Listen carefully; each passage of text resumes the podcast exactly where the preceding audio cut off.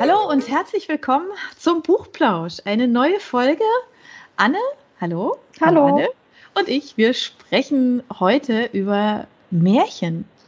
Weil wir hatten neulich so eine romantische Anwandlung und haben an unsere Kindheit gedacht und, und wie zauberhaft doch Märchen sind. Und dann haben wir uns gedacht, jetzt machen wir doch mal eine extra Folge zum Thema Märchen.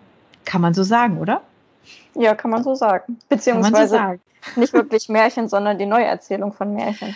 Ja, genau, da hast du recht, genau, die Neuerzählung von Märchen. Und dann habe ich nämlich festgestellt, wir hatten uns im Vorfeld jetzt auch kurz drüber unterhalten, dass es eigentlich nicht so leicht ist, da jetzt so eine Grenze zu ziehen, weil ich dachte eigentlich, ähm, dass ich ganz viele Märchen zur Hand habe, hatte ich aber eigentlich gar nicht, weil das dann, wir haben ja öfter hier schon Diskussionen gehabt, ähm, was gehört zu welchem Genre. Und ähm, dann haben wir festgestellt, alles, was mir so eingefallen ist, ist eigentlich schon wieder Fantasy. Was ich ja schon finde, Märchen für Erwachsene sind, ja, so ein bisschen, aber natürlich nicht jetzt echt in die Neuerzählung von Märchen einkategoriert werden kann. Und deswegen haben wir gedacht, nee, wir bleiben uns jetzt einfach mal bei diesem Thema treu und sprechen über Märchen. Was fasziniert dich eigentlich da so ganz besonders dran an Märchen, Anne?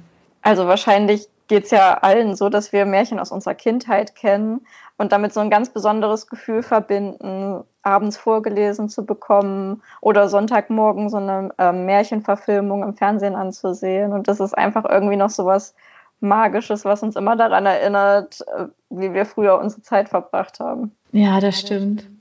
Vielleicht ist es auch so ein bisschen das, das Ende gut, alles gut. Ja. Ja, und wenn sie nicht gestorben sind, dann leben sie noch heute. Ja, also ich glaube, das ist tatsächlich auch so dieses, ähm, vielleicht auch so ein bisschen eben dieses gute Ende. Ähm, es passiert viel, wie in der klassischen Story ja. Es gibt ja ähm, dann immer einen dramatischen Punkt und dann löst sich alles auf und alles wird gut. Und das hat ja irgendwie auch was, was Heimeliges, ne? An der ja, Stelle. Stimmt. Und früher ja. hat man das auch noch so hingenommen, dass das immer so sein muss. Am Ende muss alles gut sein. Genau. Das hoffen wir ja heute noch bei Liebesfilmen zum Beispiel, dass sie sich dass sie sich kriegen, dass alles gut wird und genau. Und bei Märchen funktioniert das einfach, einfach wunderbar. Und ähm, du hast ein paar ganz tolle Empfehlungen mitgebracht und da kommen wir gleich eigentlich zu der ersten Geschichte. Da haben wir auch beide festgestellt, wir lieben sie beide, alle Bücher dieser ja. Reihe. Und ähm, dafür ist man nie irgendwie zu alt, ja, und aber auch nicht zu jung, weil diese ganze Reihe mögen auch meine Kinder. Und insofern, Anne, Startschuss für Walter Mörs. Genau, es geht um Walter Mörs Zamonien-Reihe. Zamonien ist ein Kontinent, auf dem es keine Menschen gibt, aber sehr viele fantasievolle Wesen und die meisten von denen sind ziemlich gefährlich. Und die Geschichte, die ich heute von Zamonien mitgebracht habe, ist Ensel und Grete. Und da muss ich sicherlich nicht erklären, auf welches Märchen das anspielt. ähm, es geht um zwei ähm, Fernhachenzwerge, also einfach Zwerge, die im großen Wald Urlaub machen bei den Buntbären. Und dort gibt es ganz viele Ferienangebote. Allerdings sind sie davon genervt und beschließen dann, vom Weg abzugehen, obwohl auf 100 Schildern gewarnt wird, dass man das auf keinen Fall bei tödlicher Gefahr tun soll. Aber wie Kinder eben so sind, machen sie es natürlich trotzdem und denken, sie können sich irgendwie den Weg markieren mit Himbeeren. Aber wie es auch im Märchen Hänsel und Grete ist, wird diese Markierung dann aufgefressen und sie laufen einfach immer tiefer in diesen Wald hinein und es, sie gehen quasi von einer Gefahr zum nächsten, weil dort wirklich sehr viele Wesen hausen, die es alle auf sie abgesehen haben. Genau. Und die Handlung ist hier eigentlich eher gruselig angelegt. Mhm. Und das Witzige daran ist, dass der fiktive Autor Hildegunst von Mythenmetz immer seine Kommentare dazwischen wirft. Zum Beispiel, wenn es gerade richtig spannend wird, fängt er mit irgendeinem Quatsch an, um den Leser daran zu hindern, die Handlung weiter zu verfolgen. Oder er beschwert sich über irgendwas. Und das macht eigentlich den Charme dieses Buches aus. Ja, der hat es ja auch immer mit seinen Kritikern. Ja. Also, ne, das ist ja irgendwie ganz, ganz schlimm.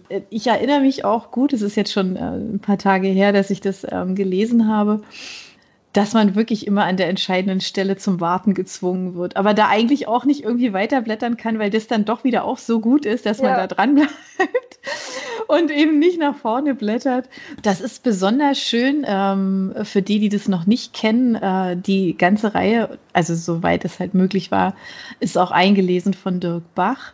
der ein, ein begnadeter Sprecher für diese Reihe war, also auch sonst, also es gibt ja mehr von ihm, aber der war für diese Reihe, ähm, die der Walter Mörster geschrieben hat, einfach unfassbar gut. Und genau in dem Moment, ja, wenn es wirklich so richtig spannend wird und er die Stimme senkt, dann kommt dann, kommt dann wirklich diese schrille Stimme. Ja, aber die Kritiker. Und dann geht's los.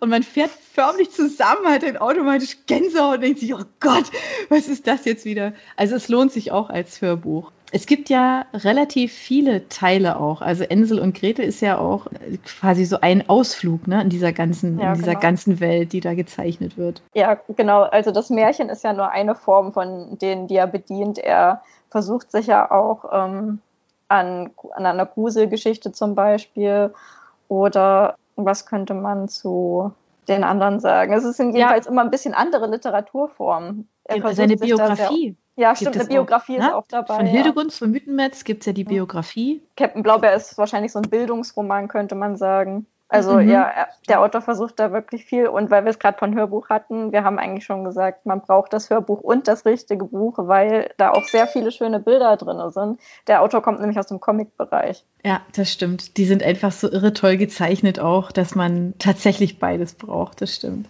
Also wer jetzt ähm, da ein bisschen Lust und Laune darauf bekommen hat, ihr findet bei uns äh, im Podcast natürlich auch in der Beschreibung auch den entsprechenden Link zum Buch. Also klickt da einfach mal drauf und ähm, steigt in die Welt ein von Walter Mörs und Zamonien. Wir haben beide auch festgestellt, da ist so unglaublich viel Fantasie drin, wenn man diese, wenn man diese Bücher liest und, und hört oder beides dann taucht man tatsächlich in eine komplett eigene Welt ein. Also allein das, was da alles untertunnelt ist, die Stadt der träumenden Bücher, das ist ja auch so unglaublich in dieses Reich, in das man da unter der Erde mitgenommen wird. Das ist ja wieder eine ganz eigene Welt, ja. Und man hat immer das Gefühl, es gibt kein Entrinnen und dann passieren immer so völlig unvorhergesehene Sachen. Also es ist wirklich sehr, sehr viel Spannung auch dabei, kann man schon sagen. Ne? Und viel Auf jeden Lacher. Fall. Ja. Das war's zu Walter Mörs. Jetzt kommt was ganz anderes. Du hast uns ja drei sehr, sehr unterschiedliche Sachen äh, mitgebracht, Anne.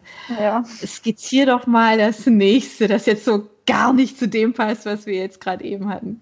Genau, das ist auch eine Reihe und zwar von Andrzej Sapkowski. Schwieriger Name. Das kennen jetzt sicherlich einige, weil die Serie im Dezember letzten Jahres angelaufen ist. Und zwar geht es um The Witcher, den Hexer Geralt von Riva. Ich habe hier als Beispiel den ersten Band, Der letzte Wunsch, mitgebracht, in dem sechs Kurzgeschichten, glaube ich, drin sind. Und die basieren so lose auf Märchen. Zum Beispiel die erste davon, das ist auch die erste Folge in der Serie, das kleinere Übel. Da trifft Gerald die Prinzessin Renfri, die von ihrer Stiefmutter vom Hof gejagt wurde und um den Thron gebracht wurde. Und wie im Märchen auch wurde sie von einem Jäger verfolgt, der sie umbringen sollte. Aber im Gegensatz zum Märchen hat sie sich dann einfach gewehrt und ihn getötet und dann bei sieben Männern Schutz gesucht, die auch so eine Verbrecherbande sind. Und dann ziehen sie quasi mordend und brandschatzend durchs Land. Und Renfri hat sich beschworen, sich an allen zu rächen, die ihr den Thron geraubt haben. Also hier quasi eine schwarze Nacherzählung von Schneewittchen. Ich wollte es gerade sagen, das ist sehr, sehr düster.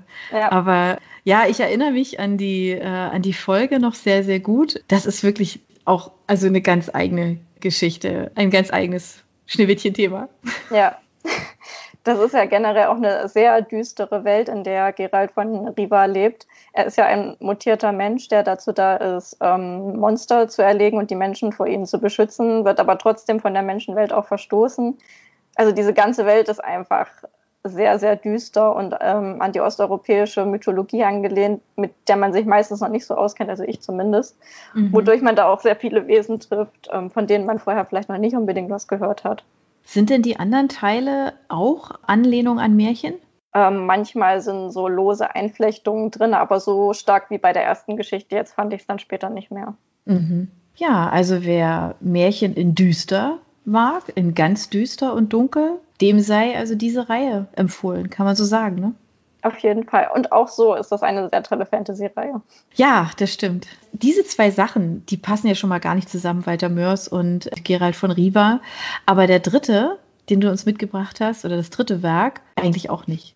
Ist auch so ein totaler Ausreißer. Also ihr seht schon, das find, fand ich nämlich so toll, als äh, wir uns auf das Gespräch vorbereitet haben, dass es ganz, ganz unterschiedliche Möglichkeiten gibt, sich diesem Thema Märchen noch einmal anzunehmen. Also so mit dem, wie, wie heute Geschichten erzählt werden, mit dem, wie, wie heute auch äh, mit Fantasy-Elementen gearbeitet wird. Das ist einfach, ja, eine ganz andere Art, aber es lehnt sich eben an das an, wie, wie du, Anne, ja vorhin schon gesagt hast, an das, was wir aus der Kindheit kennen. Und insofern hat es was Vertrautes auf der einen Seite und durch diese neuen Elemente, die dazukommen, was Überraschendes. Das stimmt, ja. Man freut ja. sich dann irgendwie wieder, wenn man in neuen Geschichten sowas trifft, was man schon kennt. Genau. Ist das bei deinem nächsten auch so? Ja, schon so ein bisschen. Da ist es dann auch so, dass die Märchen wie ins Düstere gezogen wurden. Also es geht um David, äh, der früh seine, also ich glaube mit zwölf Jahren seine Mutter verliert und er flüchtet sich dann in die Welt der Bücher und eben auch der Märchen. Und dann heiratet sein Vater eine neue Frau, sie ziehen in ein neues Haus und kriegen dann sogar noch ein Kind. Und David zieht sich eben immer mehr zurück und wird immer seltsamer. Und dann beginnt er von den Büchern Stimmen zu hören und sieht einen gebückten Mann, der durch das Haus läuft und irgendwie unheimlich ist. Und dann ähm, lockt ihn die Stimme seiner Mutter in den Garten ähm, durch so einen, wie einen Durchlass und dann ist er plötzlich in einer anderen Welt. Und in dieser Welt merkt er, sind Märchen eben wahr, aber albtraumhaft. Also so jeder Albtraum, den er beim Lesen hatte, ist da wahr geworden mit äh, Werwölfen und ja, Jägern, die Jagd auf Tiere und Menschen machen und alles sowas. Und er muss, er will eben wieder nach Hause und muss sich dann eben zum König des Landes durchkämpfen und soll ihm das Buch der verlorenen Dinge, so heißt das Buch auch, zurückbringen. Das klingt jetzt echt düster. Ja, ist es auch. Warum würdest du dieses Buch empfehlen? Weil man eben merkt, wie David seine Trauer verarbeitet und an dieser ganzen Geschichte eben auch wächst und wie er in dieser gruseligen Welt aber trotzdem noch Menschen findet, denen er vertrauen kann. Mhm. Und ja, am Ende steht er dann eben diesem krummen Mann nochmal gegenüber, der von ihm verlangt, ja, du kannst selbst König dieses Landes werden, aber dann musst du mir den Namen deines kleinen Bruders verraten und dann bist du ihn für immer los. Da, das war ja eigentlich, was er sich am Anfang gewünscht hat. Und es bleibt natürlich okay. offen, ob er das dann auch macht. Jetzt habe ich Gänsehaut. Es bleibt düster. Okay. Also keine, keine lichten ähm, Sternefunkeleien in dem Buch, sondern eher schon, okay, Grusel. Ja, auf jeden Fall. Kann man das am Abend lesen? Ich habe es am Abend gelesen, ja. Also ich meine, dadurch, dass es halt auch Fantasie, Fantasiewesen sind, würde ich sagen, muss man sich jetzt nicht unbedingt so gruseln, wie wenn man nachts noch einen Thriller liest. Okay. Ja, aber es gibt ja auch Märchen, die jetzt nicht so düster sind, wie, wie du sie jetzt geschildert hast, Anne. Ich darf mal so ein bisschen Blümchen und wolkenfreien Himmel, ähm, Sternchengefunkel hier reinbringen. Die Nadine Hartwiger, die hat nämlich auch verschiedene Märchen neu geschrieben. Also es war einmal, war gestern mit Lucinderella zum Beispiel. Das ist jetzt kein Geheimnis, auf welches Märchen sich das bezieht. Das erzählt sie tatsächlich neu in der jetzigen Zeit. Ja, also da ähm, bei Lucinderella zum Beispiel geht es um äh, Lucinda Nice, genannt Cinda. Die fährt zum anlässlich 70. Geburtstag der, der Großeltern auf deren Weingut und ja, also, da lernt sie dann jemanden kennen und ist es derjenige, der ihr Herz erobern wird. Also die Geschichte kennt ihr alle. Das ist tatsächlich halt ein, ähm, schlichtweg neu verpackt, ähm, wunderbar romantisch und total schön zu lesen. Also wer so ein klassisches Märchen so mit Happy End möchte, nicht so düster wie das, was wir eben gehört haben, der kann ähm, einfach mal nach der Nadine Hartwiger gucken. Weil wie gesagt, also die hat, die hat Lucinderella, ähm, Sleeping Rosanna, ist klar, Schneewittchen hatten wir eben schon. Sie hat auch den Froschkönig nochmal neu geschrieben in eine dann ganz tolle Geschichte. Also insofern wäre es lieber ein bisschen heller, netter, nicht ganz so düster mag, der kann auch einfach so ein bisschen auf Romance und sowas setzen mit der Nadine. Genau. Das ist auch so eine, das ist auch so eine Empfehlung, die wir hier natürlich gerne mit reinnehmen können. Genau. Ich würde sagen, das waren unsere Märchenempfehlungen für heute. Ähm, wenn ihr Märchen habt, ihr habt ja schon gehört, wir haben uns so ein bisschen schwer getan, das so tatsächlich abzugrenzen, weil das Thema Fantasy ist ja ein ganz großes. Wenn ihr da Empfehlungen oder Ideen habt, ähm, dann einfach gerne her damit. Wir sind ganz gespannt, was für Märchen ihr so lest oder gelesen habt, weiterempfehlen könnt. Das nehmen wir sehr, sehr gerne mit rein. Und die, alle Links zu den Büchern, die wir besprochen haben, findet ihr in der Beschreibung vom Podcast und auch auf unserer Seite. Und jetzt sagen wir einfach mal Tschüss und bis nächste Woche. Tschüss. Für unsere Buchplauschhörer haben wir übrigens noch etwas ganz Tolles. Falls ihr nämlich jetzt gerade nach dem richtigen Hörbuch sucht, dann könnte Bookbeat eine gute Idee sein. Stöbert durch über 50.000 Hörbücher. Entdeckt Bestsellerlisten, die Hörbücher von DP natürlich auch, oder lasst euch ganz persönliche Empfehlungen geben. Ihr wollt das einfach mal ausprobieren? Buchplausch und Bookbeat schenken euch einen ganzen Monat Bookbeat for free. Meldet euch einfach mit dem Rabattcode Buchplausch bei Bookbeat an oder geht auf die Seite www.bookbeat.de slash Buchplausch und schon seid ihr dabei. Den Link, den haben wir auch noch einmal in die Beschreibung der Podcast-Folge eingefügt. Also nutzt dieses wunderbare Angebot, ein Monat lang so irre viele Hörbücher zu hören, wie ihr wollt, denn genauso funktioniert Bookbeat. Das ist nämlich toll. Ihr könnt so viele Hörbücher hören, wie ihr wollt. Das ist doch jetzt genau das Richtige, oder? Also ausprobieren. Wir freuen uns mit euch. Bis dann.